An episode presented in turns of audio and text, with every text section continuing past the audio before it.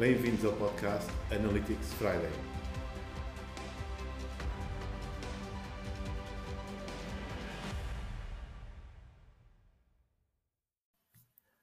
Boa noite, boa tarde ou bom dia, onde depende da hora que estejam a ouvir. Bem-vindos a mais um episódio do Analytics Friday, o podcast de referência em que hoje temos um excelente convidado e desde já apresento Hélio Cabral, a pessoa mais criativa que eu conheço faz coisas incríveis, tem iniciativas incríveis e Hélio, apresenta-te aqui ao nosso público.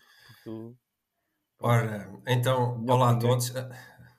Olá a todos. Antes de mais, eu quero eh, dar-te os parabéns, Jorge, porque, primeiro, pelo, pelo teu projeto, pelo teu podcast, e não só, não é? Pela excelente pessoa que tu és, acima de tudo, e dar-te também aqui os parabéns pela coragem em me convidares para fazer parte deste projeto. É preciso muita coragem para me convidares. Portanto, eu sou o Eli Cabral. Para quem não me conhece, eu sou um apaixonado pelo marketing. Tenho, posso dizer hoje em dia que tenho uma pequena agência de marketing, sou de consultoria e, e, eh, e implementação de, de, estratégias de marketing e não só. Fomos adaptando longo do tempo, mas é um projeto que eu comecei sozinho. Comecei sozinho há três anos e qualquer coisa, e as coisas felizmente têm vindo a crescer, passo a passo, de forma sustentável, e pronto. Eh, esse sou eu, e se quiserem saber mais, depois também há as redes sociais, há o website, e, e pronto, basicamente é isso. Bem, o Hélio é muito modesto, como já viram, uh, faz parte da natureza dele. Portanto, o Hélio é, é uma pessoa muito criativa, tem, tem, podia estar aqui a contar inúmeras, inúmeras coisas que já fez, coisas criativas. Tem as suas vitaminas, nem falou das suas vitaminas. É verdade, não falei. E já agora, se me permites, Jorge, eu recentemente estive num evento da Fujifilm uhum. e estive depois no jantar, no pós-evento, uh, com, com outras pessoas e, e, e com o diretor-geral da, da, da Fujifilm, Ibéria, e uh, foi engraçado naquela mesa alguém comentar: Ah, tu és o Hélio das vitaminas. Uh, achei muito, muito interessante porque a verdade é que o, o marketing, acima de tudo, é, é a forma como nós nos posicionamos no mercado não é? e como queremos ser percebidos pelo, pelo mercado. E eh, isso já agora um pouco também da minha história e indo de encontro àquilo que o, à deixa que o Jorge uh, deu. Uh, eu, quando me decidi despedir, eu era diretor, fui diretor de marketing durante 13 anos e chegou a uma altura da minha vida que disse: Não, eu quero algo diferente, preciso de, daqui de novos estímulos, novos desafios. Então uh, decidi despedir-me, despedir-me e tal, e uh, comecei então a trabalhar como freelancer. Eu não gosto muito da palavra freelancer, gosto, uh, acho que tem uma conotação um pouco negativa em Portugal, mas como profissional independente. Pronto. E então o primeiro grande desafio foi como é que eu vou fazer ou ser diferente, ou ser percepcionado de forma diferente no mercado, num, num mercado que está cheio de grandes profissionais uh, nesta área, não é? De marketing, como é que eu vou ser diferente? E uh, não foi, isto é, isto obviamente que obedece a um processo criativo também, a verdade é esta, e nós temos que mover toda a informação, não interessa de onde, para depois, a determinada altura, o nosso processo criativo, criativo ser mais facilitado e dar ideia, e dar a surgirem novas ideias. E foi isso que aconteceu eu uh, cheguei a um ponto que tive um cliente na área de suplementação, uh, do, do, suplementação alimentar, não é? Para desportistas, e eu comecei a, eu comecei a estudar o, o setor, comecei a estudar, a estudar muito a proteína whey, o que é que aquilo representava, o que fazia para o, o, o corpo humano, e eu comecei assim a pensar, cá no meu subconsciente, bem, mas isto é o que o Martin faz na, na verdade, é o que o marketing faz para, para as empresas, não é? E então, eh, daí surgem as vitaminas de marketing, tanto é que as embalagens são um pouco idênticas às que existem da proteína whey. E, e pronto, eh, a partir daí, o marketing vitaminado, as vitaminas de marketing, eh, esses nomes vêm sido associados aqui a, ao meu nome e, ao, e, a, e neste momento à equipa que, que, que trabalha comigo. Ti, não é? Exatamente. E é engraçado, até porque já agora só para acabar, porque o Afonso está, por exemplo, está a tirar o mestrado e tenho, eu, o Afonso veio do, da licenciatura do IPAM, assim como a Inês também veio, e uh, as vitaminas de Martin já eram um pouco faladas lá e, isso é muito reconfortante de, de, ouvir, não é, não é ser aqui convencido, nem nada do género, uh, mas falar com muita humildade que, que é verdade que as coisas vão, vão, vão sendo faladas, e isso é bom. Olha, Hélio, um, como tu disseste bem, três anos, não é? E estes três anos apanhaste logo aquilo alguns anos de pandemia, não é? Como é que, como é que viveste a, a pandemia? Como é que tu sentiste o mercado? Ora bem, uh, teve aqui vários episódios. Primeiro porque eu, eu, eu, trabalhava em casa e eu fiz o percurso inverso. Eu, uh, eu disse, não, eu tenho que sair de casa que já não aguento. Foi então que foi a fase em que decidi dar um, pa, um passo em frente em, em, em, em alugar um, um espaço, um escritório, fora de, de casa e foi quando também uh, o, o, Afonso, uh, desafiei o Afonso, porque o Afonso acompanha-me já desde o estágio curricular, fazia alguns trabalhos para mim, para nos irmos conhecendo também, não é? E depois acompanhou-me nessa, nessa viagem até ao escritório e hoje em dia faz, faz parte da equipa. Mas esse foi um dos aspectos bons uh, que eu, infelizmente, no meio do mal, é? no meio daquilo que aconteceu de negativo, foi um dos aspectos bons eh, sair de casa e criar eh, o próprio espaço, ter um próprio espaço, ganhar novas rotinas. Eh, e que, o que permitiu também ter um espaço para uma equipa, não é? E que tem vindo a crescer. em termos de trabalho em si, em termos de. Como é que tu sentiste os teus, os teus novos clientes? O que é que eles vinham à procura? Um, o que é que sentiste no mercado? Portanto, como é, que, como é que vinham as pessoas a pensar que a solução era, era o digital? Muitos deles, o digital ia resolver tudo. E afinal. Sim, é, há, essa, há essa questão que tem que ser sempre combatida, entre aspas. Eu, eu tento sempre pôr um, água na fervura no sentido de alto aí, calma, temos que perceber muito bem em ponto, em ponto estamos e como é que vamos trabalhar, vamos definir um plano e vamos seguir esse plano. Porque os clientes que já trazia, eh, esses foram trabalhados de forma eh, a, a adaptarmos, como é óbvio, é? adaptarmos àquilo que era necessário mas há uma questão muito importante que é como aquilo que, que faço questão, eu e a minha equipa, de trabalhar nos clientes é basicamente começar por uma estratégia. Muitas vezes o cliente até pode não ter uma estratégia muito bem definida e nós, então, o primeiro passo é, é o alicerce, que é ter uma estratégia. Se nós temos um fio condutor, nós temos aqui um, um, plano a seguir e nesse plano também eh, implementamos planos de contingência obviamente que ninguém estava preparado para uma pandemia, mas na verdade esses planos de contingência, analisar o mercado, perceber algumas tendências, também nos permitiram, nos clientes que já, que já tínhamos, eh, essas, acelerar algumas adaptações ou algumas iniciativas e adaptarmos de forma mais rápida. Obviamente que o, que aconteceu com a pandemia foi o mercado eh, também, ele de repente eh, a palavra lead ganhou outra força, na minha opinião.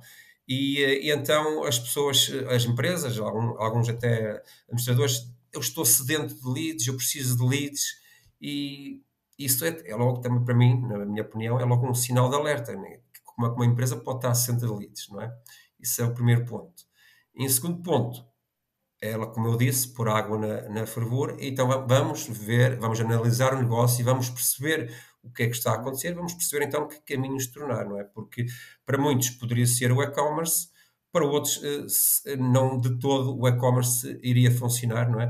Porque, claro. e, e, tu sabes muito bem que o e-commerce é, é uma, não é uma loja online e ter uma loja online é completamente diferente de ter uma, um e-commerce, é preciso ter uma coisa pensada, e não é? E, e o que, claro, aconteceu, que nós vimos no mercado foi muitas pessoas eh, sem qualquer tipo de planeamento de estratégia, lançarem-se para a loja online e a ver se, se, se, era a tábua de salvação e, na verdade, obviamente que, que ajudou e, e permitiu para muitos negócios estarem em cima da linha da água. Obviamente que isso seria sempre numa fase inicial não terem aquilo como um dado adquirido para o resto do tempo, não é? Ou seja, aquilo permitiu que o negócio continuasse ali, eh, obviamente que não de, igual forma, mas que tivesse alguma rentabilidade, mas que também ao mesmo tempo fosse pensado, ok, e depois, o que é que eu vou fazer? Como é que eu vou agir?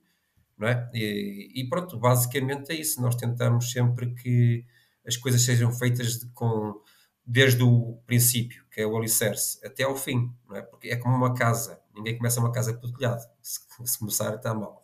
Ou seja, posso, posso, posso afirmar daquilo que também temos, temos vindo a falar aqui no podcast com outras, com outras pessoas, que, ou seja, todos falam nesta tendência igual, que é, que é aquilo que tu estás a dizer, que é uns uh, já estavam mais envolvidos e adaptaram-se pequenas coisas porque realmente ninguém vem preparado para a pandemia e não substitui totalmente o canal, o canal presencial ou offline, não, é? Uh, não, não tem escoamento suficiente.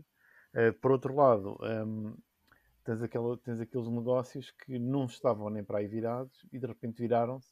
Uns conseguiram safar-se, entre aspas, e outros ainda prejudicaram mais a posição que tinham porque uh, pronto, não estavam preparados para a avalanche de, de pedidos de, da parte logística, que é uma parte fundamental do, do e-commerce. Sim, é?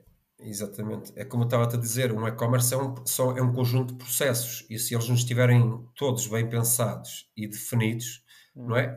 Uh, as coisas não vão funcionar. Tu, tu até podes conseguir a venda, mas depois, se não há um serviço pós-venda à altura, ou se não há um, um, um serviço de entrega uh, como deve ser, não é rápido e eficiente, uh, e se tu crias uma primeira má experiência, acima de tudo isso, para marcas que não tão fortes, torna-se depois complicado conseguir a recorrência, porque no final de contas o que qualquer negócio quer é recorrência ou frequência de compra, não é? O chamado LTV, não é? Long time. Ah, agora, agora, lifetime value, lifetime value. Lifetime value, peço desculpa.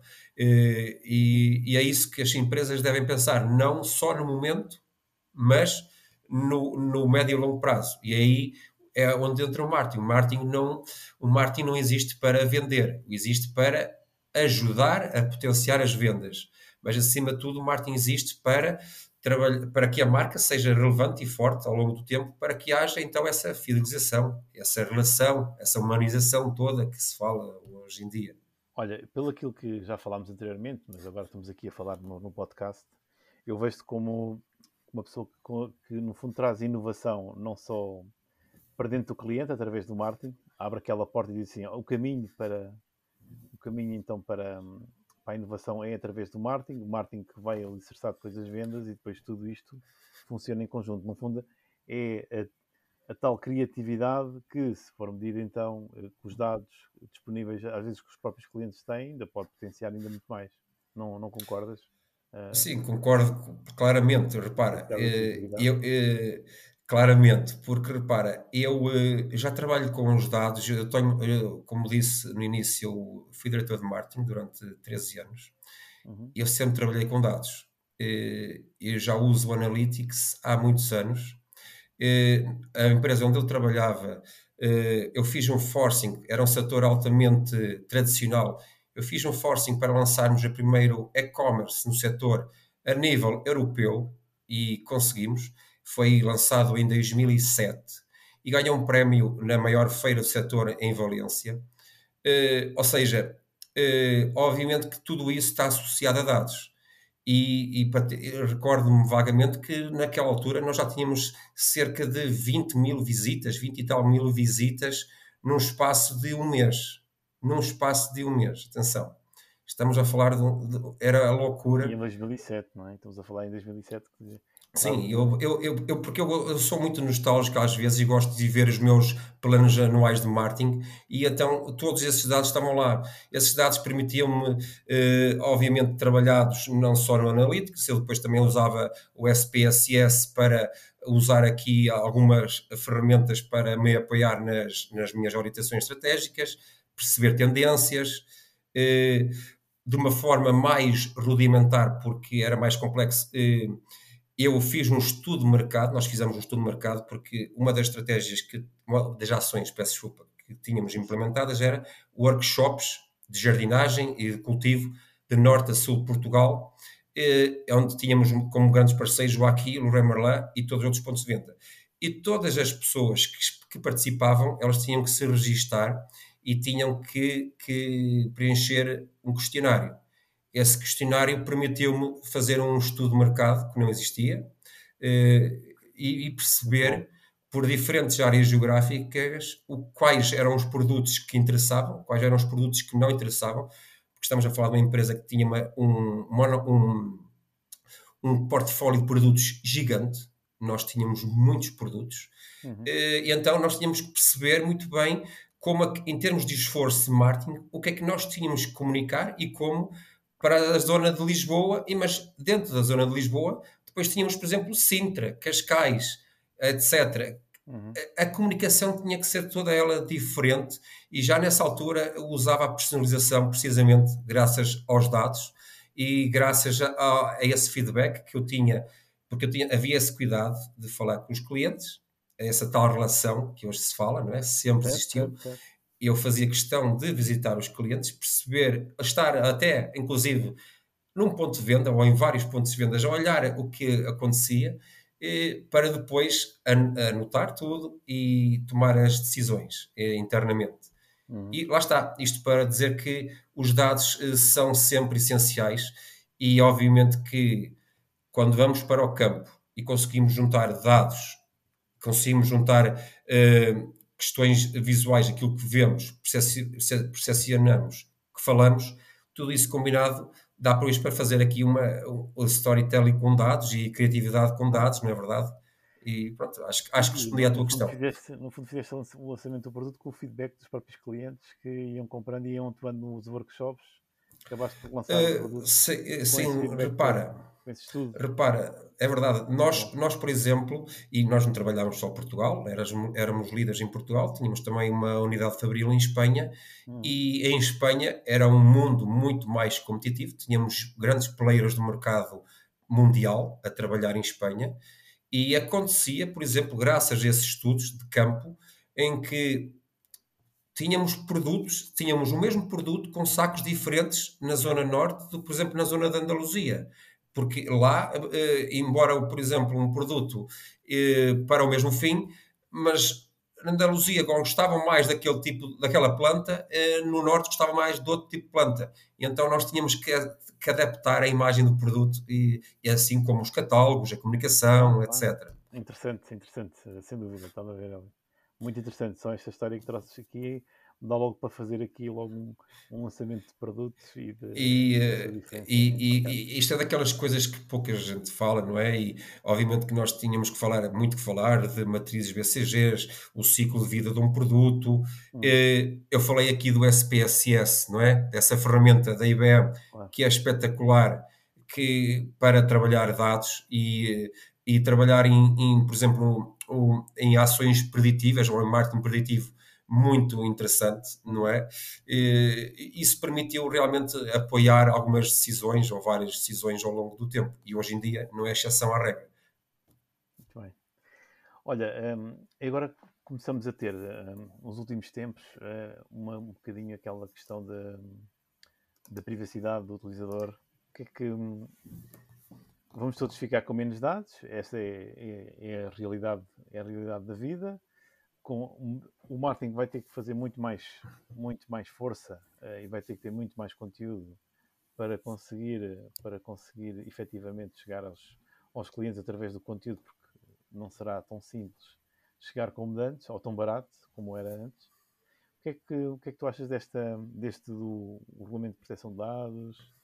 Uh, qual é que o que é que tu sentes Olha, dos clientes em relação, em relação a isto? Eu acho que, eu acho não, isto não pode haver achismos, mas a verdade é que isto só vai reforçar o omnicanal e a importância do omnicanal.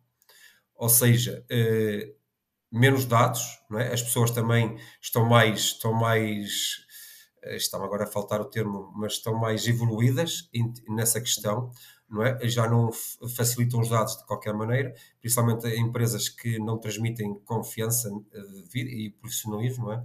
Uhum. Eu acho que é, lá estou eu que eu acho outra vez, é uma grande oportunidade para as marcas de, de criarem, de reforçarem relações com os seus clientes e, eh, e mais do que tentar conquistar dados uh, por outros meios, sem que sejam os clientes por auto-iniciativa, a, a, facultar esses dados, acho. Eh, que são estratégias que têm um, um, um, período curto de duração.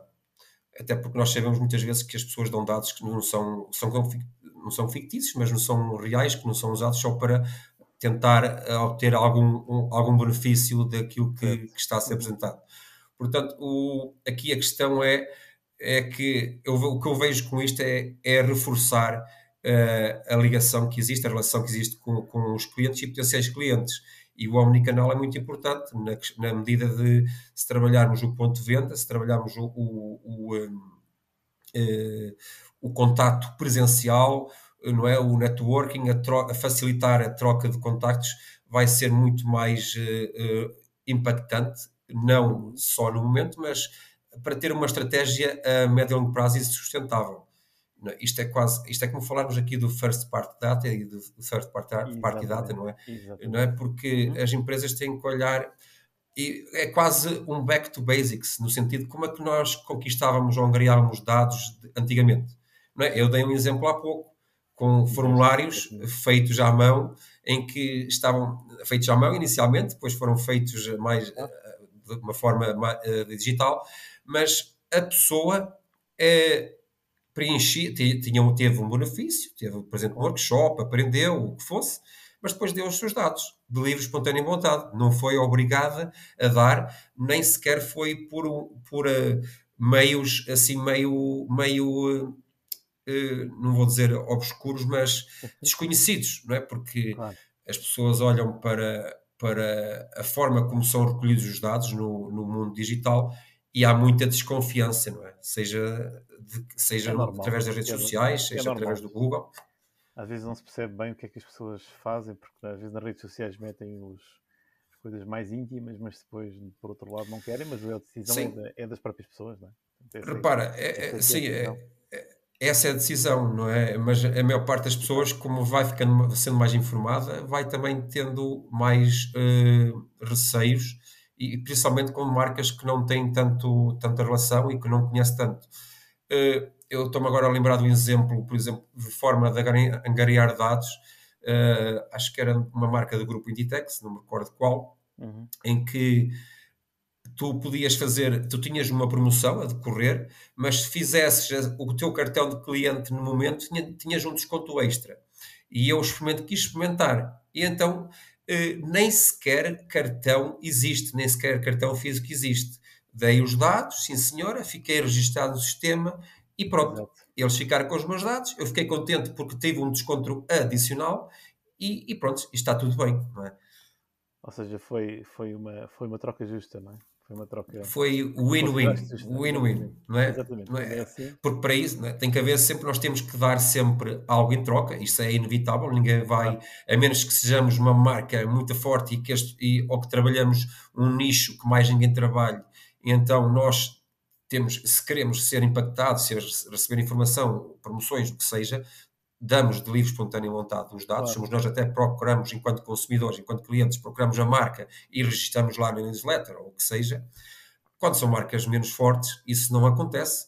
Portanto, nós temos que arranjar uh, táticas para, para conquistar os dados que não sejam uh, via vias indiretas, digamos assim. Hélio, um, muito obrigado até agora, mas eu agora tenho aqui um tema que, que prende muito a minha atenção, que é eu ouvi falar de um evento que é um espetáculo, que é o Martin Mix do Erro. Explica lá aos nossos, aos nossos ouvintes o que é que consiste o Martin Mix do Erro, porque é que o iniciaste e, e conta-me lá toda a história, porque a história ela está a ser feita. Portanto, à medida que nós estamos a falar, ela está a ser ela está, feita, é continua é a ser feita, não é? Olha, eh, é curioso falar eh, sobre isso, porque na verdade eh, o evento Martin Mixware, que este ano vai para a segunda edição, ele surge porquê? Lá está, aquela, aquela questão que eu falei de estarmos atentos ao que se passa, analisar, avali, avaliar o mercado, etc.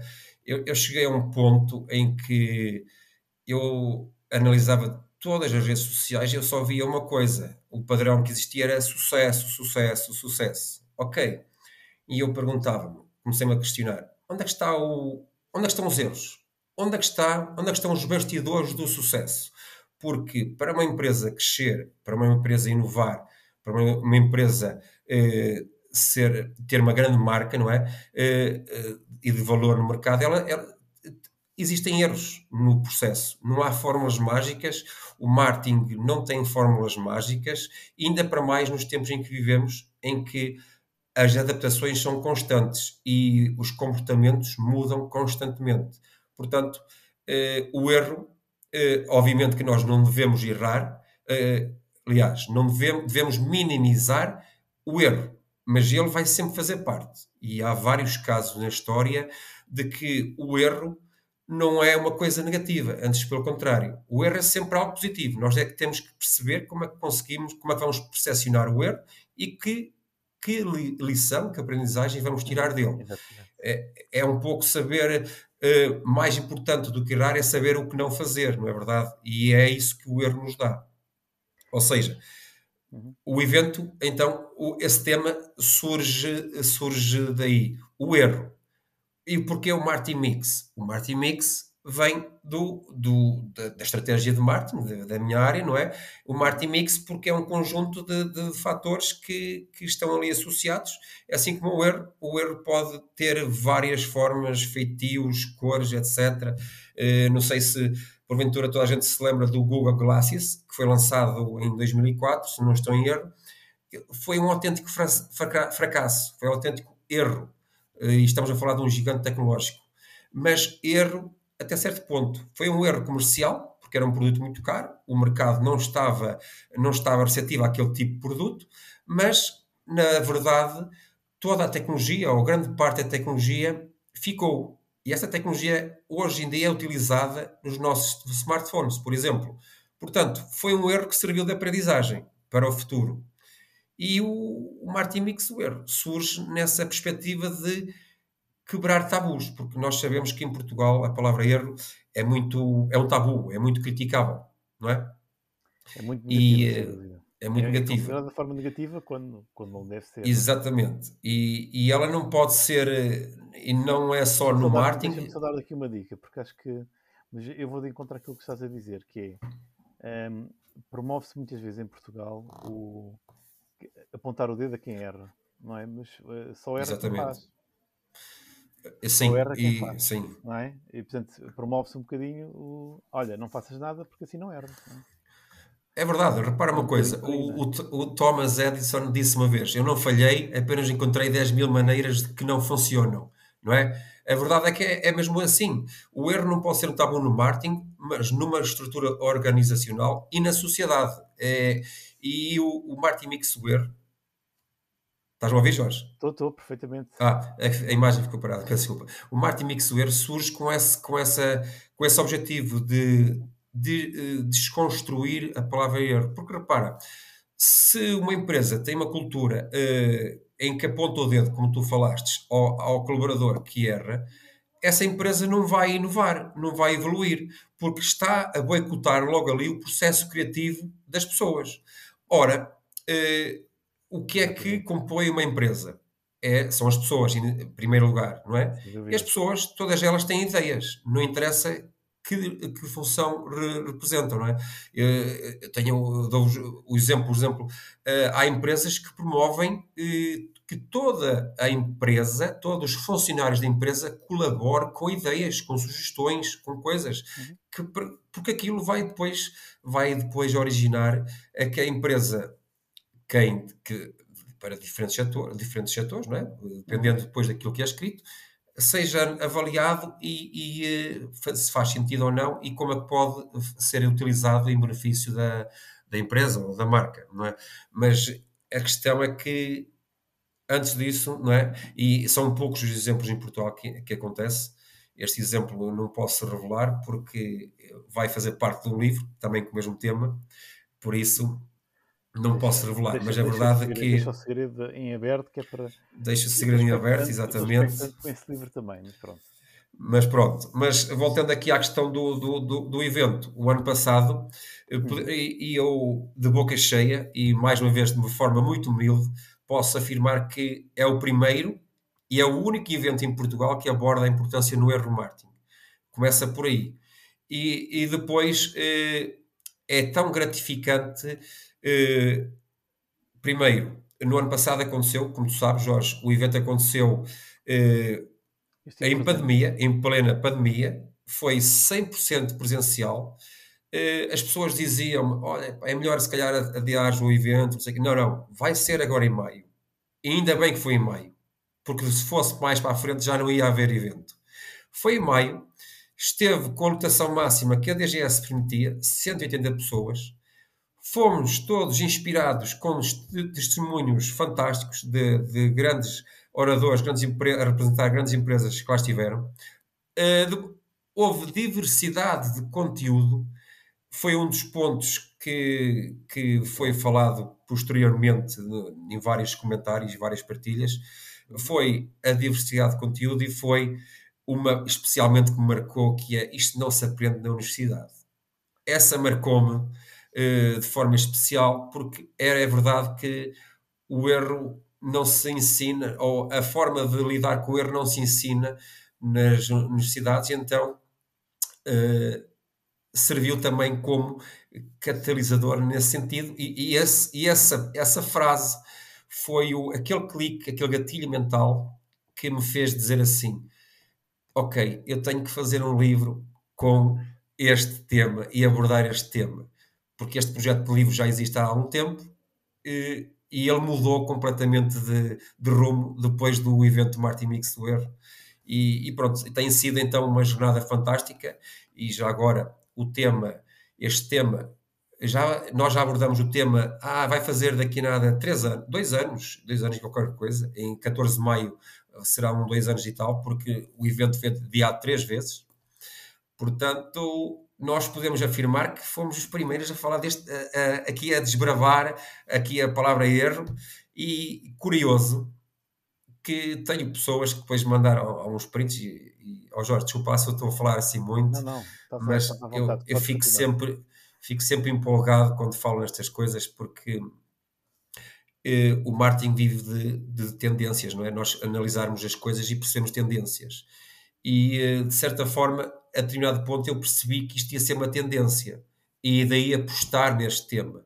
E a verdade é que se hoje analisarmos um pouco o que, o que se passa, eh, já existem algumas pessoas que abordam a temática do erro, noutras áreas, que não o marketing, não é? Claro. O próprio, depois, após evento, saiu um projeto, um podcast da Bumba Fofinha, com o apoio da Delta, que é o Reboot.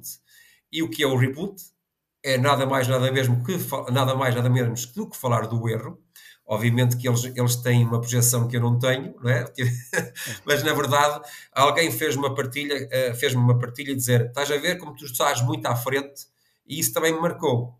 É sinal que nós criamos, nós, nós, quando digo nós, não sou só eu, todos nós que estamos envolvidos aqui na, nesta temática, claro, eh, percebemos uma tendência e avançamos com a tendência, não é? E, e, e fica, fomos os primeiros. Isso, isso aí já ninguém nos é pode como, tirar. É como tu dizes, não só se falava de.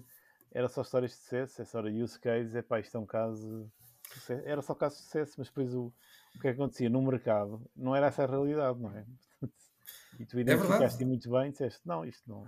Se isto fosse só sucesso, tínhamos só ninguém mudava de equipas de marketing, não mudavam de estratégias, não mudavam nada porque estava sempre tudo bem. Não havia evolução, não havia evolução.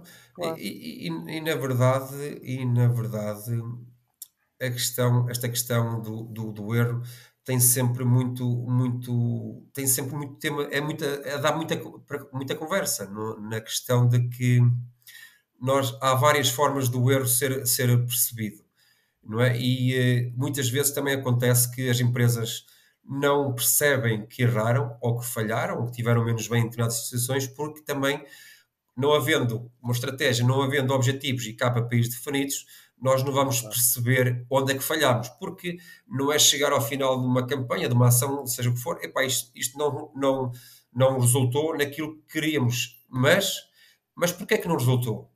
Então é preciso fazer uma retrospectiva, mas se não existir nesse, nesse, nessa jornada, não existirem vários pontos de análise, nós não vamos perceber onde é que houve ali falhas Exato. e não vamos perceber como é que vamos poder otimizar. Essa é a grande questão. Essa é sem dúvida a grande questão, que é, e tenho visto também, que é o que tu estavas a dizer agora, que é se não se estabelece objetivos ao início, depois no final vamos medir sobre o quê, não é? Portanto, qual é que era o objetivo final? Só no fim é como dizer qual é o objetivo final? Não, temos que ter ao início e depois podemos ajustar eventualmente para cima ou para baixo, se for facilmente atingido, se calhar fomos muito conservadores e podemos uh, para patamares maiores, não é? Como estavas, como estavas a referir muito bem.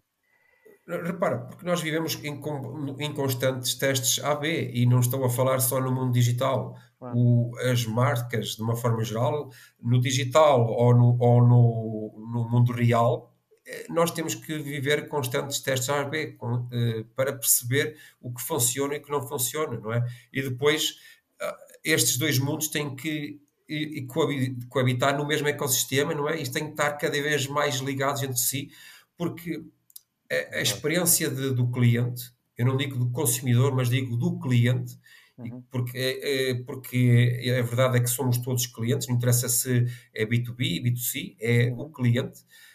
Toda essa experiência tem que ser avaliada. E nós sabemos que esta convergência entre o, o, o offline e o, e o, online, não é? Ela existe e, e, eu posso ir, posso ir a um ponto, a uma loja ou, ou, ir a uma reunião, a um evento, ser impactado de forma positiva, mas não ficar com aquilo na, na mente, mas não realizar qualquer tipo de ação. Mas depois vou, vou fazê-lo no, no, no, no online, por exemplo, no digital. Uma pesquisa, é? Mas eu tenho que ter tudo muito bem estruturado para conseguir perceber qual é, é a jornada completa do, do meu cliente e, e, os tais objetivos, não é? Para depois ir aprimorando constantemente aqui tudo isto. E, e, perceber, ok, onde é que estou a falhar e onde é que eu posso melhorar, ou onde é que estou é mesmo a errar completamente. Uhum, claro, claro que sim. Um, ehm, estamos quase, quase a chegar ao fim. Uh, bem, isto, foi, isto já passou, talvez é assim no instante, é, passa, passa rápido. tempo, passa muito rápido. O que é que eu te ia pedir? Um, portanto, onde é, que, onde é que podemos encontrar, qual é a forma mais fácil de encontrar o Hélio Cabral? Diz-nos, Hélio. Olha, o Hélio Cabral. O, uh, o Hélio Cabral, como, como, como a parte das pessoas, está, tem, uh, está nas redes sociais mais, mais comuns, embora, embora eu, eu, eu, eu, eu, eu uso mais o LinkedIn, não tanto agora nesta fase, porque o, o, é, escrever um livro tem sido aqui um desafio constante, desafio muito, muito grande, não só porque como autor, mas também porque tenho 20 empresas que, convidadas para que dão também a cara e mostram uh, as, as, as, diferentes, as diferentes formas que tiveram de erro e como isso os permitiu ser empresas de sucesso hoje em dia. E, e não, não, estou a falar só de grandes empresas ou grandes marcas, há tudo diversidade, acima de tudo. Mas pronto, uh, efetivamente, uh, a minha rede uh, preferencial é, é, sem dúvida o, o LinkedIn. Por isso, quem me quiser encontrar. Os links para o Martin Mix do Euro, que vai acontecer agora em maio. Portanto, malta, Exatamente. porque e... é não perder, é o que eu posso dizer, porque geralmente, não é por estar aqui o Hélio, mas geralmente temos sempre oradores a contarem sobre a, a sua própria história do que é que o que é que aprenderam com o erro, portanto, quando a coisa não correu como esperado, porque ou porque minimizaram uma determinada vertente, ou aquilo não era bem aquilo que esperavam, e foram analisando e verificaram que afinal deviam ter feito de outra forma. É, esta, esta aprendizagem é muito boa e é partilhada com muitas, com muitas ah, pessoas exatamente. Sala, portanto.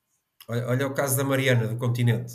Será? Quem sabe se não vão falar do caso Mariana no, no evento Martin Mixver? Será?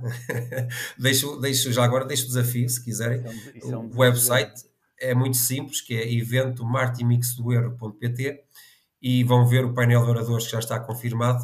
Este ano vamos estrear, eh, como o primeiro evento foi no ano passado, nós tivemos a avaliar várias coisas. Este ano vamos ter eh, mais oradores, vamos ter mais experiências, as marcas parceiras estão muito envolvidas no evento em, em querer proporcionar um evento dinâmico, com muitas experiências. Se calhar até vamos ter metaverso, imaginem, vamos, se calhar, quem sabe, isso não vou revelar, porque venham, venham estar connosco nesse dia, porque promete ser uma, uma batalha épica, novamente uma batalha épica, acima de tudo de aprendizagem. Muito, muito, muito, obrigado pela, pela, por teres aceito o convite, pela tua presença, pela tua paixão que demonstras. É, é sempre um prazer falar contigo. É, depois, no, no, próprio episódio, vamos lá deixar os links para o evento e para o Hélio, para contactarem o Hélio. Embora o Hélio agora não tenha muito tempo por estar a fazer o livro, eu estou expectante em, em vê-lo na minha mão, mas ainda não, sei que ainda não é possível. mas que está para breve. Portanto, agradecer e despedirmos todos e até à próxima. Oh Jorge, desculpa lá, posso só dizer uma coisa antes? Claro que pode. Antes que, que a gente fala, de, começamos a falar de evento, e, e, isto tem a ver com o marketing e como é que nós podemos fazer diferente. É, pelo menos até à data, de vários eventos que já presenciei e de várias pessoas com quem eu falei, ninguém conhece um evento que tenha certificado, eh, que seja certificado pela Desert. Portanto, eh, espero não estar enganado, mas este será também, e é uma grande novidade para esta edição de 2022, eh, o evento tem, tem a possibilidade de adquirir o bilhete com certificado pela Desert.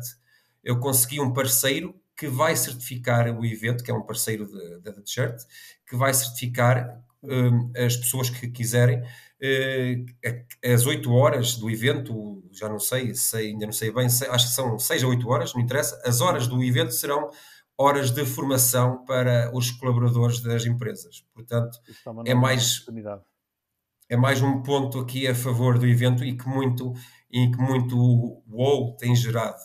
E até, até é uma novidade e lá está, é uma questão de às vezes lutarmos até, dizer, até nos dizerem que não, não dá.